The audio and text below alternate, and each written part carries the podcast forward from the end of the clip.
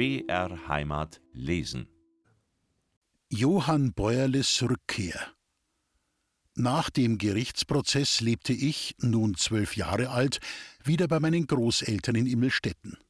Johann Bäuerle, der mir stets als mein echter Vater verkauft wurde und zu dem ich nie eine tiefe emotionale Bindung gefunden hatte, war noch immer in russischer Gefangenschaft. Großvater las aus der Zeitung vor, was über die Kriegsgefangenen berichtet wurde. Schätzungsweise drei Millionen deutsche und österreichische Soldaten waren von 1941 bis 1945 in sowjetische Kriegsgefangenschaft geraten. Die ersten Gefangenen, die nach dem Krieg aus Russland in die Heimat zurückkommen durften, waren kranke und arbeitsunfähige Männer. Johann Bäuerle war nicht dabei. Wer arbeiten konnte, musste in sowjetischen Lagern die massiven Kriegsschäden, die von den Deutschen verursacht worden waren, mit körperlicher Kraft unter Einsatz ihres Lebens beseitigen helfen. Erst als die Außenminister der Alliierten 1947 eine Vereinbarung getroffen hatten, Kriegsgefangene bis Ende 1948 in ihre Heimat zurückkehren zu lassen, stieg bei meinen Großeltern die Hoffnung auf die Rückkehr ihres Schwiegersohnes Johann Bäuerle. Eines Morgens im Mai 1948 sagte der Großvater zu mir: Heut kommt dein Vater aus Sibirien zurück. Es gehört sich, dass du ihn am Bahnhof gebührend empfängst. Er ist ja dein Vater. Er kommt heute Nachmittag um zwei Uhr auf dem Bahnhof in Walkertshofen an. Ich schaute den Großvater mit großen Augen an. Eigenartig. Diese Nachricht löste in keiner Weise Freude in mir aus. Eigentlich verspürte ich innerlich gar keine Regung. Freust du dich denn gar nicht, Resi? fragte der Großvater nach. Und die Großmutter bemerkte aus dem Hintergrund, während sie am Herd hantierte, ist doch kein Wunder, wenn man seinen Vater jahrelang nicht mehr gesehen hat. Da kriegst du ein Fahrgeld, damit du mit dem Zug nach Walkertshofen fahren kannst. Der Großvater drückte mir großzügig ein silbernes Geldstück in die Hand. Zieh dein schönes Kleid an, Resi, ergänzte die Großmutter. Musst dich heut schon fesch machen für deinen Vater, wenn er kommt, aus Sibirien. Sibirien sagte mir nicht viel mehr, als dass es sehr weit weg sein musste und die Winter dort eisig kalt sind. Und dass viele Menschen in Sibirien erfrieren. Das alles konnte ich den Gesprächen der Großeltern entnehmen. Gehorsam ging ich über den Berg ins Neufnachtal hinunter, um rechtzeitig den nächsten Zug nach Walkertshofen zu erreichen. Als ich in Walkertshofen aus dem Zug stieg, sah ich eine große Menschenmenge um das Bahnhofshäuschen versammelt. Das ganze Dorf schien auf den Beinen zu sein. Auf den das Vordach stützenden Pfeilern über dem Perron hing dilettantisch verteilt eine struppige grüne Girlande, deren viel zu langes Ende vom leichten Frühlingswind geschaukelt wurde. Ich mischte mich unter die Menge der Wartenden und hörte ihren Gesprächen zu. Keiner beachtete mich. Einige deuteten hin zu meiner Mutter, die von meinen Geschwistern umringt etwas abseits stand. Auch sie bemerkte mich nicht. Der Bäuerle ist der Einzige, der hier bei uns aussteigt, wusste eine Bauersfrau zu vermelden. Die anderen Kriegsgefangenen fahren mit dem Zug weiter, wie ich gehört habe. Hat sie ihren Gschamsterer, den Hausierer, schon weggeschafft? fragte eine andere hämisch lächelnd in Anspielung auf die Liebesaffäre meiner Mutter nach. Bin schon gespannt, wie er ausschaut, der Johann, und was er dazu sagen wird, wenn er das mit dem Hausierer erfährt.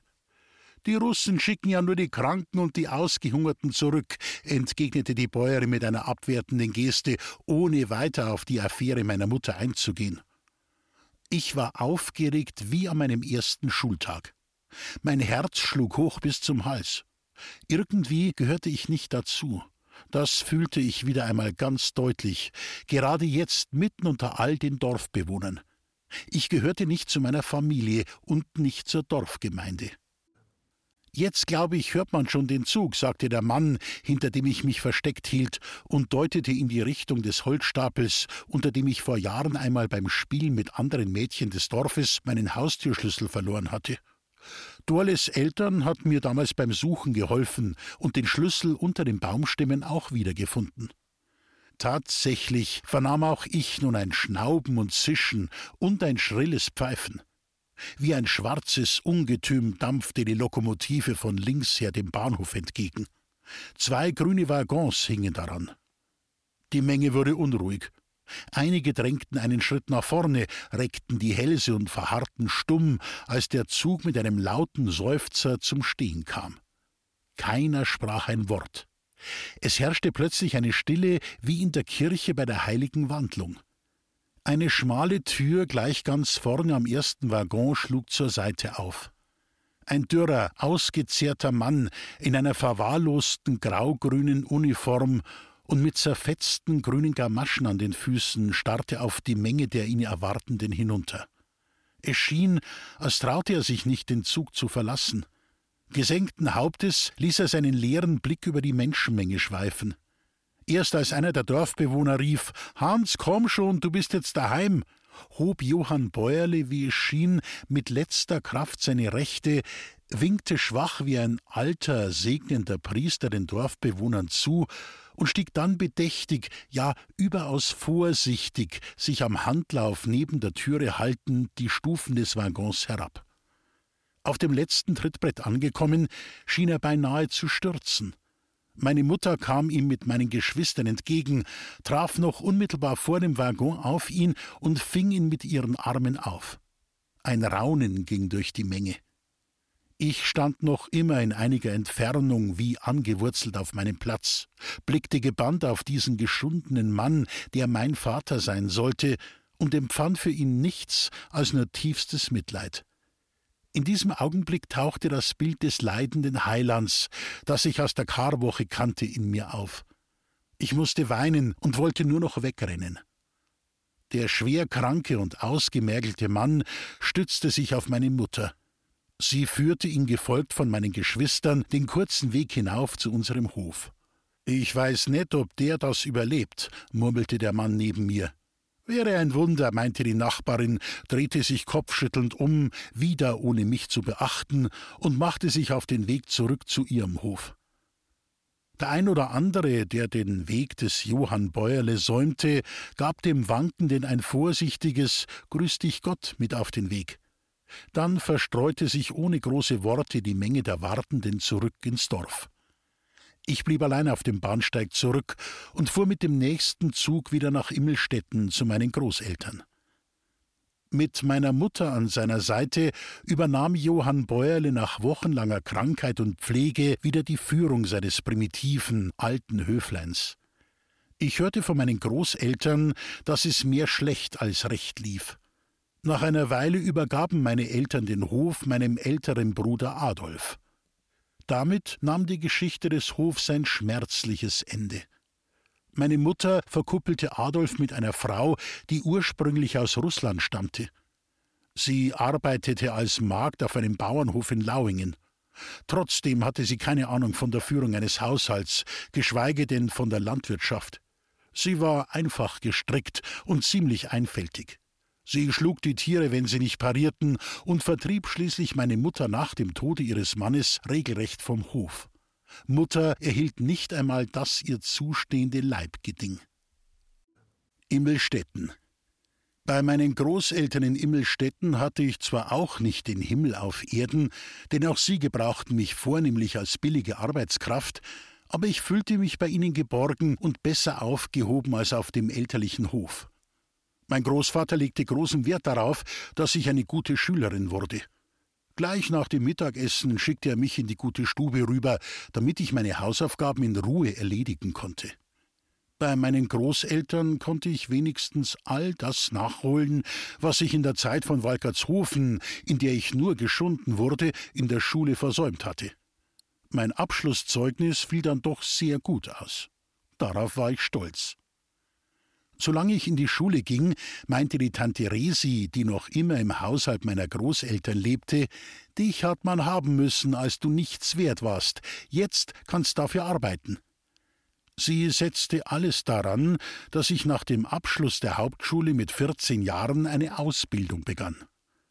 Im Gegensatz zu meiner Mutter war den Immelstädtern Bildung wichtig, auch für ein Mädchen. Als die in Augsburg lebende Tante, die Schwester von Johann Bäuerle, meinem Ersatzvater, keine Lehrstelle für mich fand, brachte sie mich bei Freunden unter, die in Augsburg eine Gärtnerei betrieben. Man suchte händeringend jemanden für die Putzarbeit und für die Beaufsichtigung der drei Kinder. Und da war ich wohl gerade wieder einmal die Richtige. So kam ich bei der Gärtnersfamilie als Hausmädchen in Stellung. Mit Putzen und Babysitten fühlte ich mich bei ihnen jedoch von Tag zu Tag unbehaglicher, wollte ich doch eigentlich heraus aus dem Dorf, um in der großen Stadt einen richtigen Beruf zu lernen. Bereits nach wenigen Wochen kehrte ich wieder nach Immelstetten zurück. Man kann sich vorstellen, wie sich Tante Rese über dieses schnelle Wiedersehen freute. Und das ließe mich tagtäglich spüren. Bei jeder passenden Gelegenheit bekam ich von ihr den Satz Als du klein warst, haben wir dich durchgefüttert, und jetzt kannst du das abarbeiten zu hören. Tante Resi war ebenso sparsam wie ihre Mutter Adelheid. Trotzdem konnte man ihr nicht absprechen, dass sie eine ideale Bäuerin war. Sie liebte die Landarbeit und die Tiere auf dem Hof. Als Wiedergutmachung für meine Aufnahme im Haus der Großeltern ließ Tante Resi mich die Kühe putzen, striegeln und, wovor ich mich ganz besonders ekelte, die Kuhschwänze waschen. Wenigstens beim Melken löste mich mein Großvater Paul mit den Worten Mädle, geh weg, lass mi das macher hin und wieder ab. Nachdem er meine kleinen Hände und die dünnen Gelenke betrachtet und gemerkt hatte, dass die für das Melken überhaupt nicht so recht geeignet waren. Großvater war es wichtig, dass die Kühe bis zum letzten Tropfen ausgemolken wurden. Für die Stallarbeit zog ich eine dunkelblaue Kutte über, die ganz furchtbar nach Kuhstall roch. Um mich nach der Stallarbeit zu reinigen, musste ich mir einen Eimer mit warmem Wasser aus der Küche holen und mich im Stall in einer Ecke schnell von oben bis unten abwaschen. Eine andere Möglichkeit hatte ich nicht, denn auch in Großvaters Haus gab es kein Badezimmer. Noch bis ins hohe Alter quälten mich Albträume, ich müsse mich unbedingt waschen, finde aber keine Ecke, in die ich mich ungesehen mit meinem Wassereimer zurückziehen könnte. Onkel Hermann, ein fescher Bursche, war für mich wie ein großer Bruder. Ich liebte ihn heiß und innig. Er wiederum hatte an mir geradezu einen Narren gefressen. Er nahm mich überall hin mit, setzte mich auf die Stange seines Fahrrads, nahm mich auf dem Motorrad mit nach Garmisch und öfter auch mal in den Nachbarort zu seiner Freundin. Sie war beinahe eifersüchtig auf mich. Onkel Hermann versprach mir bei der Kornernte, schaffe schnell und viel, dann nehme ich dich mit zum Oktoberfest nach München. Das waren ja ungeahnte Aussichten. Einmal nach München zu kommen, davon träumte ich schon lange. Ich wollte alles tun, um meinen Teil der Abmachung zu erfüllen. So sammelte ich das Korn im Akkordtempo hinter ihm ein, das der große und kräftige Mann in rasender Geschwindigkeit abgemäht hatte. Und doch kam es nicht zum Wiesenbesuch. Weder für Onkel Hermann noch für mich. Die Arbeit auf dem Hof hatte schließlich wie immer Vorrang. Wieder einmal war ich bitter enttäuscht. Bete und arbeite. Mein Großvater Paul Seitz pflegte seine Rituale. Da er sehr fromm und gläubig war, betete er nicht nur regelmäßig in der Kirche, sondern auch zu Hause. Besonders im Winter pflegte er nach dem Abendessen die Sitzbank in der Stube hervorzuziehen, sich hinzuknien und inbrünstig mit lauter Stimme fromme Gebete, vornehmlich den Rosenkranz zu sprechen. Jedes Familienmitglied, aber auch jeder Besucher fand es selbstverständlich, sich seiner Andacht anzuschließen. Wenn wir im Sommer auf den Feldern arbeiteten und die Kirchenglocken vom Turm her das Zwölfuhrläuten verkündeten, stieß der Großvater seine Gabel entschlossen in die Erde, faltete die Hände und hielt inne, indem er seinen Kopf in Andacht senkte. Wir alle taten es ihm gleich, beteten mit ihm laut das Vaterunser und beschlossen die Andacht mit dem englischen Gruß. Der Engel des Herrn brachte Maria die Botschaft. Gegrüßet seist du, Maria, voll der Gnaden. Auch was das Essen betraf, gab es auf Großvaters Hof feste Rituale. Das Abendessen wurde immer gemeinsam eingenommen. Für die Mahlzeit wurde eine graue, handgewebte Leinendecke auf dem Tisch ausgebreitet. Nachdem wir alle am Tisch Platz genommen hatten, stellte die Großmutter Adelheid einen großen Topf mit heißer Brotsuppe in die Mitte des Tisches. Um ihn herum waren gekochte Kartoffeln auf den Unterteller gereiht. Jeder von uns füllte seinen tiefen Teller mit Suppe und bekam eine Schale mit frischer Milch dazu. Wer mochte, zerdrückte die Kartoffeln auf seinem Teller und mischte die Milch darunter. Als ich noch klein war, versuchte ich aus den Kartoffeln Landschaften, Berge und Täler mit Flüssen zu formen, indem ich in die Mulden des Kartoffelstampfs Milch fließen ließ. Abgeschaut hatte ich mir das von Onkel Hermann. Ein wunderbares Spiel mit dem Essen, für das ich nicht einmal gerügt wurde, denn was Onkel Hermann, der Liebling meiner Großmutter, machte, war immer gut und richtig. Als mein Großvater ein paar Ortschaften weiter für die Tante Resi endlich den passenden Mann gefunden hatte, waren meine Großeltern allein auf dem Hof und deshalb froh, dass wenigstens ich noch im Haus war. Im Herbst 1951, also mit 17 Jahren, hatte ich die spontane Idee, bei meinem Onkel, dem Bruder meines Ersatzvaters, in Freiburg im Breisgau zu arbeiten. Er führte dort die Bahnhofsgaststätte. Als Hilfskraft fing ich bei ihm an, arbeitete zuerst in der Küche und dann am Buffet. Ab und zu half ich auch als Bedienung aus. Doch ich fand keine rechte Ruhe in mir. Immer wieder beschlich mich das Gefühl, dass meine Großeltern mich dringender brauchten als der Onkel in Freiburg. Und so ging ich schon nach einem halben Jahr wieder zu meinen Großeltern nach Immelstetten zurück. Dort verdiente ich natürlich keine müde Mark, ich erhielt nicht einmal ein Taschengeld. Ich musste froh sein, wenn Großvater mir gelegentlich wenigstens ein paar Pfennige zusteckte. Meine Arbeit wurde als selbstverständlich angenommen. Durch die viele Arbeit auf dem Hof blieb für mich selbst nur wenig freie Zeit. Viele Möglichkeiten auszugehen hatte ich nicht. Bei uns in Immelstetten gab es nur einen Verein, den Schützenverein, Gern wäre ich Mitglied in diesem Verein geworden, aber das war für mich offiziell nicht möglich, weil ich die erforderlichen Beitragszahlungen nicht aufbringen konnte. Ich verdiente ja nichts. Aber meine Freundin Zenta nahm mich mit zu den Vereinstreffen. Sie war die Tochter eines Großbauern und des Vorsitzenden des Schützenvereins und selbst schon Schützenkönigin. Sie und ihre Freunde brachten mir das Schießen bei. Wir schossen mit Gewehren auf Zehnerscheiben. Bald schon gehörte ich zu den besten Schützen, und obwohl ich gar kein offizielles Mitglied im Schützenverein war, gelang es mir dennoch auf dem großen Schützenfest die goldene Nadel zu schießen. Diese aber dürfte mir nicht ausgehändigt werden. Ich sei kein offizielles Mitglied und bezahle keinen Beitrag, war die Begründung. Wie sehr war ich doch wieder einmal enttäuscht. Weitere, wenn auch seltene Vergnügungen waren im Sommer die Tanzveranstaltungen beim Storchenwirt alt und jung, und vor allem meine Freundinnen Irmi, die Tochter des Wirts, und Zenta waren dort immer anzutreffen. Meine Großmutter hatte es nicht gerne, wenn ich mit ihnen auf den Tanzboden ging.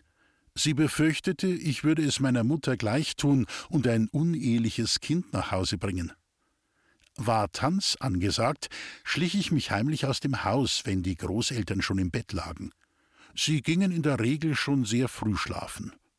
Da ich noch keine 18 Jahre alt war, durfte ich mich nicht länger als bis 10 Uhr abends im Wirtshaus aufhalten. Das wusste ich zunächst nicht und wunderte mich auf einem Kirchweihtanz, dass meine gleichaltrigen Freundinnen plötzlich wie auf Kommando alle verschwunden waren. Sie hatten die zwei Polizisten gesehen, die von außen durch das Fenster lugten, um zu erkunden, ob eventuell noch minderjährige Jugendliche drinnen tanzten. Sie gewahrten mich auf der Tanzfläche bei einer Polka und wussten sofort, was zu tun sei. Da ich mich nicht ausweisen konnte, wurden mein Name, mein Geburtsdatum und meine Adresse aufgeschrieben. Wie sehr schämte ich mich, als mein Großvater einige Tage später eine Nachricht von der Polizei erhielt, in dem man ihm mitteilte, ich solle in den nächsten Tagen bei der Polizeistation in Türkheim persönlich erscheinen. Grinsend und mit einem Augenzwinkern belehrte mich der Polizeibeamte in Türkheim, vor dem ich klopfenden Herzen stand, welche Paragraphen des Jugendschutzgesetzes für mich Gültigkeit hatten und wünschte, mich nach zehn Uhr abends nicht mehr auf der Tanzfläche zu sehen. Ziemlich zerknirscht kehrte ich nach Immelstetten zurück. Mein Großvater schimpfte mich nicht einmal und ich bin mir ziemlich sicher, dass er es jedes Mal mitbekam, wenn ich mich bei Dunkelheit davonschlich, um zum Tanzen zu gehen.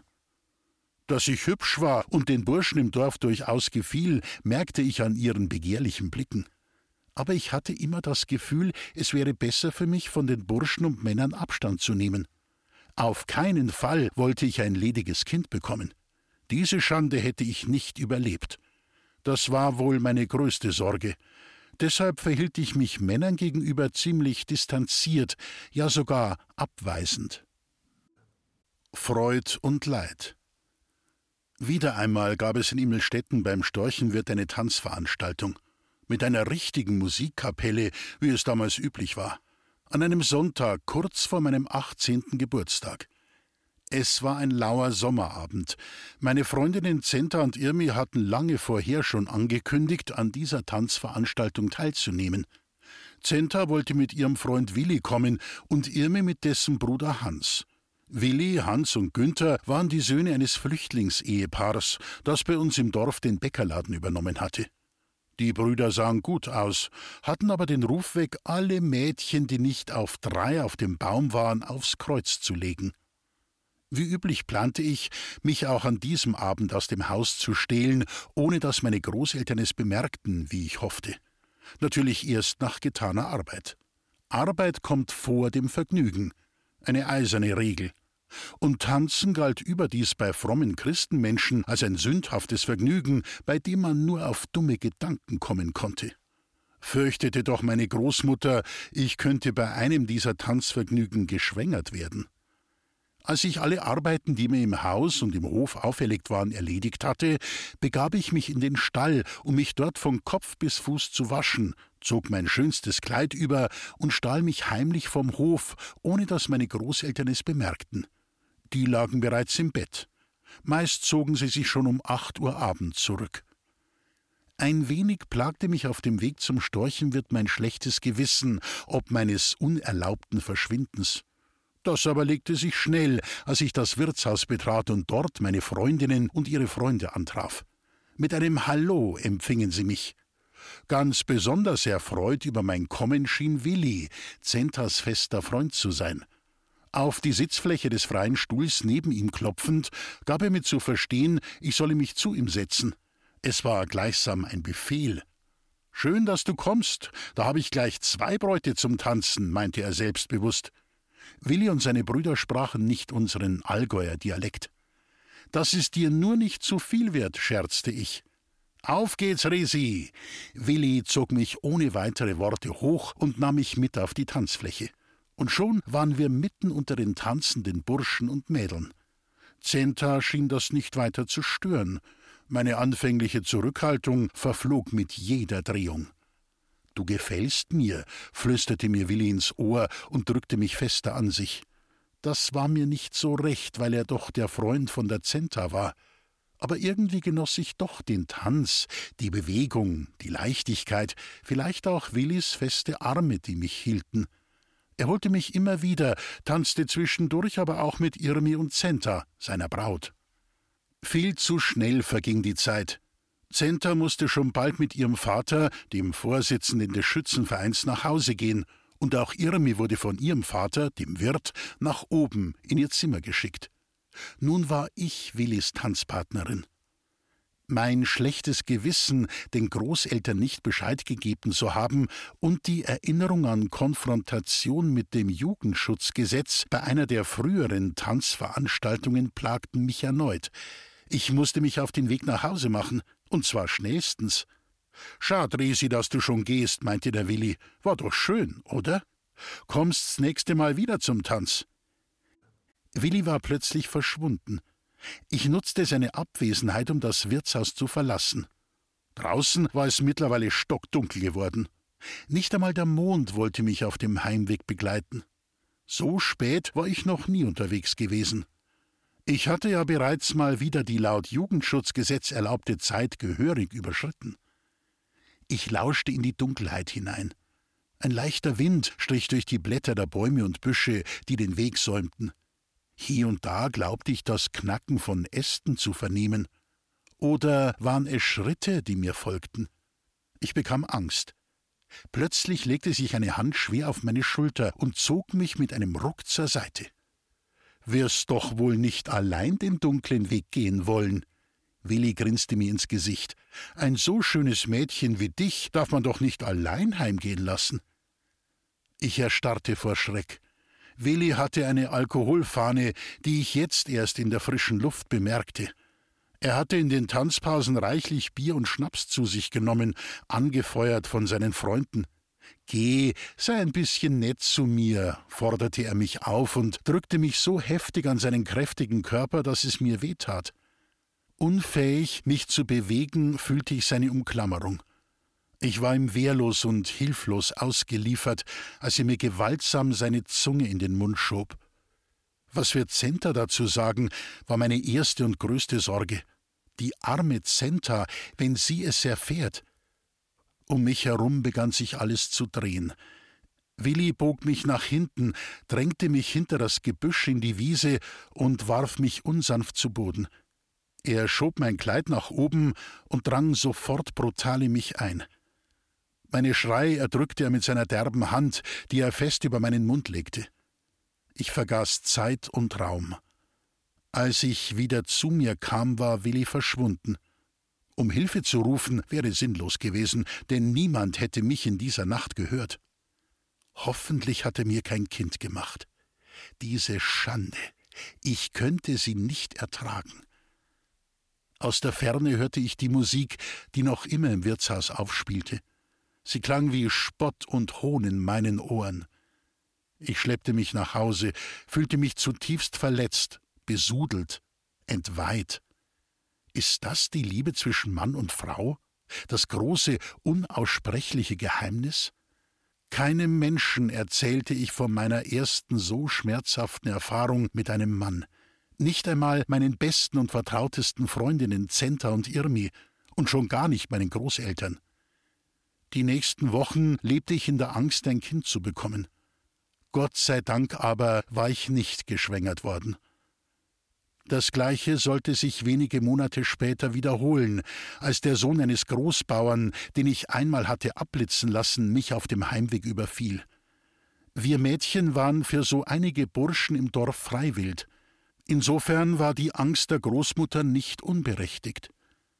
Immer wieder erhielt ich auch wirklich ernst gemeinte Anträge von Söhnen aus reichen, angesehenen Familien der umliegenden Dörfer, die ich allerdings allesamt ablehnte.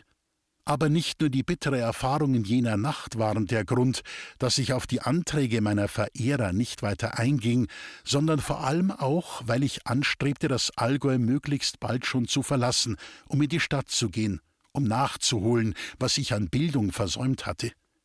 Mich beherrschte das Gefühl, den Ansprüchen der Männer gerade wegen meiner geringen Schulbildung und meiner erbärmlichen Herkunft nicht gerecht zu werden.